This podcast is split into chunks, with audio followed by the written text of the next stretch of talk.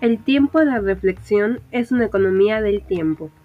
Yo soy Yesenia Wicap, estudio en la Universidad Autónoma de Campeche la licenciatura en Administración y Finanzas.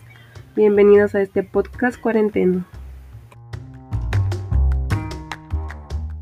El Banco Central de México, conocido como Banxico, fue inaugurado por Plutarco Elías Calles en 1925 por reforma constitucional, para 1994 Banxico se vuelve autónomo. Este opera la colocación de los valores del gobierno mexicano y conduce la política monetaria en los mercados financieros. Participa en la regulación y supervisión de los intermediarios financieros, se preocupa y ocupa de fomentar y mantener un sistema financiero estable.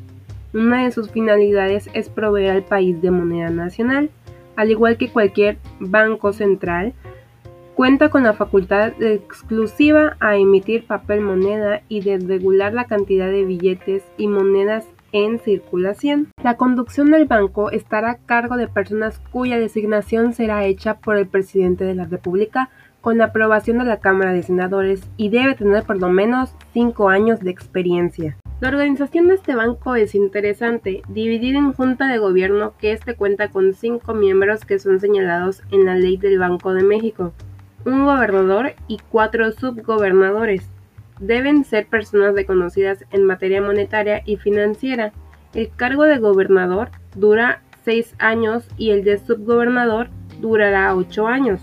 Y la comisión de cambios que fija las disectrices en materia cambiaria conforma las cuáles Banxico deberá actuar y se pondrá reunir en todo tiempo a solicitud de la Secretaría de Hacienda o del gobernador de Banxico. La interrogante es, ¿cuáles son las políticas actuales del Banco de México?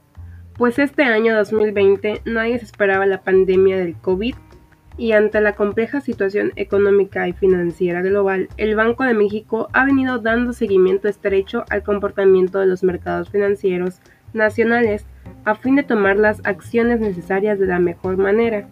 Es por ello que la Junta de Gobierno del Banco de México ha decidido adelantar del 26 al 20 de marzo su decisión de política monetaria y reducir en 50 puntos base el objetivo para la tasa de interés interbancaria a un día a un nivel de 6.5, al igual que como adoptar medidas para proveer liquidez y mejorar el funcionamiento de los mercados financieros nacionales. Se tiene como conclusión perseverar en fortalecer los fundamentos macroeconómicos y adoptar las acciones necesarias tanto en el ámbito monetario como en el fiscal.